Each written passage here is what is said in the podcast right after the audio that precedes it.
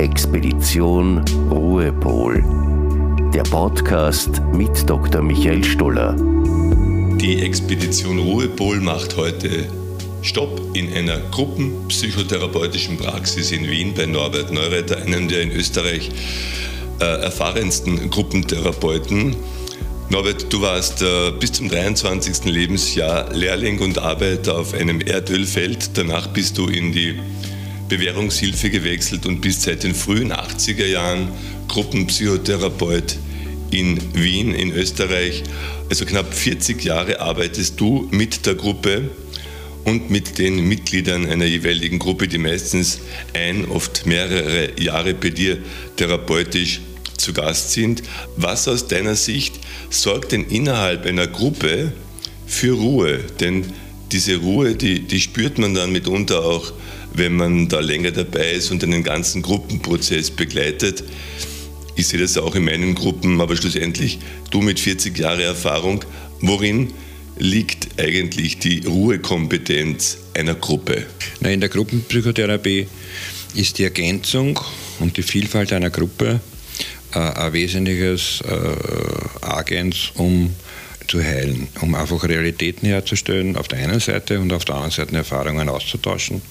Und über, diese Erfahrung, über den Erfahrungsaustausch ist das schon eine wichtige Basis, dass die Leute aus ihrer Isolation herauskommen und merken, dass äh, sie nicht mit ihrem Schmerz, mit ihrem Kummer oder mit ihren Ängsten alleine sind.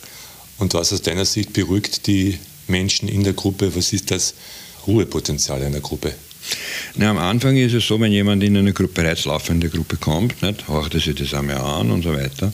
Und das, was alle sofort merken nach kurzer Zeit, ist den Rhythmus einer Gruppe. Das heißt, der Rhythmus einer Gruppe ist vom Grundmuster her, eine Person teilt was mit, die anderen hören zu und sagen und kommentieren das oder sagen was oder reagieren drauf und so weiter.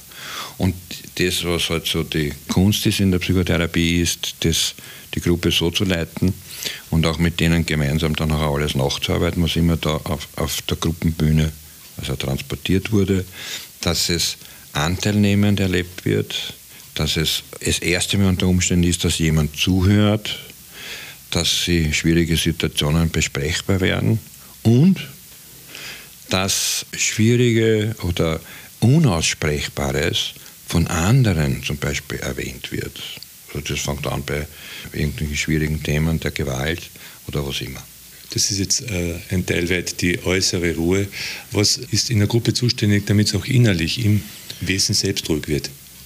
Die innere Ruhe tritt insofern ein, am Anfang sind sie immer sehr aufgeregt oder angeregt, wenn sie in die Gruppe kommen, aber die innere Ruhe tritt dann ein, wenn erstens einmal es sie erleben, dass jemand zuhört, dass ihr Leiden oder ihre Beschwerden oder was immer sie an Symptomatiken haben und auch besprechbar machen können, dass das nicht, dass das erlaubt ist, dass das nicht verpönt ist, dass das nicht abgewertet wird und dass sie vor allem nicht belehrt werden, sondern dass es Raum hat und dass dem auch Zeit gegeben wird, ihre Bedürfnisse zu artikulieren.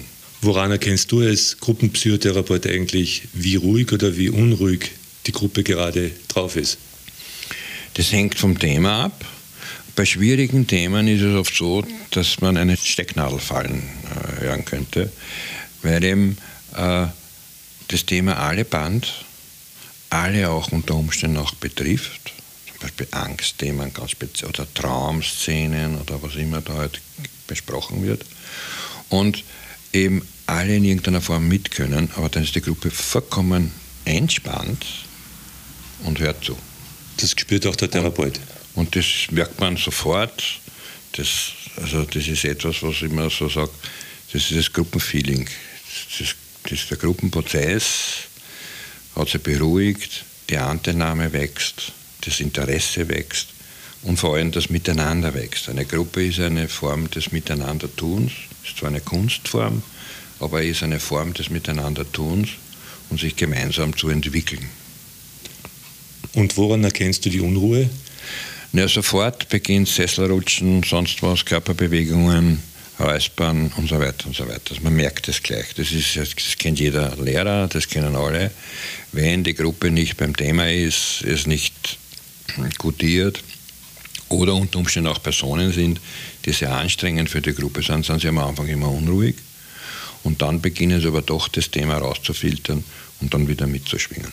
Wie intervenierst du hier als, als Therapeut?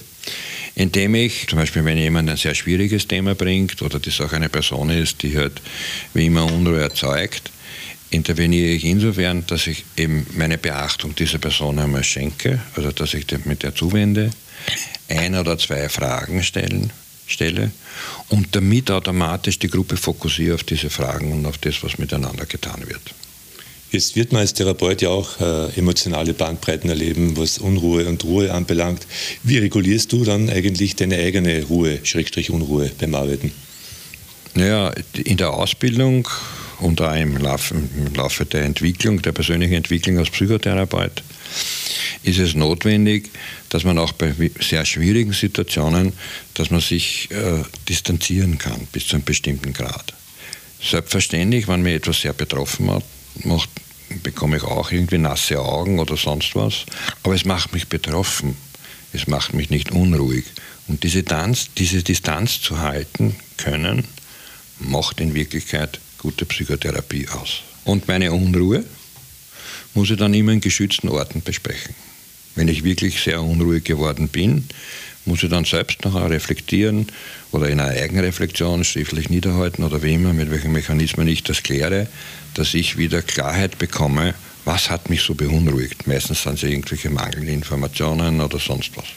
Gibt es eigentlich so einen Erste-Hilfe-Leitfaden für die Menschen draußen, die jetzt nicht unmittelbar in Therapie sind, äh, wie man die Unruhe fürs Erste, fürs Gröbste einmal in den Griff bekommen könnte, wenn man jetzt sozusagen draußen auf sich gestellt ist? Wenn man auf sich gestellt ist, ist es wichtig, wenn jetzt jemand etwas sehr bewegt, also oder wenn jemand sehr bewegt ist, dass einmal unter Anführungszeichen es möglich ist, einen Schritt zurück machen, um das Thema rauszufinden oder den Anlass rauszufinden, was mich so bewegt hat.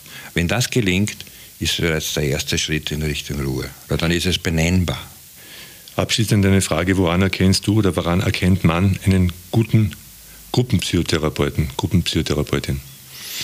Naja, das ist eine schwierige Frage. Nicht? Das, was es eh eigentlich ist, ist, ein Gruppenpsychotherapeut ist die Überschrift oder das, das, das Credo ist das Miteinander. Und ein Gruppen, gru, guter Gruppenpsychotherapeut oder Therapeut erkennt man daran, dass die Leute längere Zeit bleiben können, bis ihre Entwicklung abgeschlossen ist und nicht abbrechen müssen, weggehen, hohe Fluktuation ist und so weiter und so weiter, sondern wirklich konstant die Personen, die Teilnehmerinnen oder die Teilnehmer ihren Prozess durchlaufen können. Du bist 40 Jahre im Geschäft. Wie viele Leute waren bei dir in Gruppentherapie? Das kann ich nicht genau sagen. Ich habe Phasen gehabt, habe vier Gruppen gehabt mit ca. 12 bis 15 Leuten.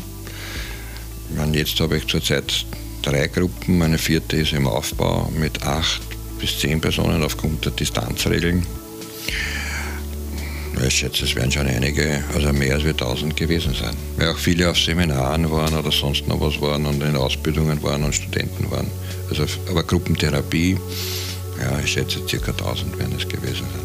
Und das bestätigt ja auch, dass diese, dass diese Personen, also diese Personen, die bei mir gewesen sind, also eben ihre Prozesse durchlaufen haben können und dieses, dieses Entwickeln und dieses Sehen, was möglich ist in Gruppen und in der Gruppenpsychotherapie, das ist das, was mich bewogen hat, mit Gruppen zu arbeiten. Ab wann ist ein Gruppenprozess für einen Menschen abgeschlossen? Naja, dann, wenn eigentlich die Unruhe nicht mehr vorhanden ist. Expedition Ruhepol. Der Podcast mit Dr. Michael Stoller.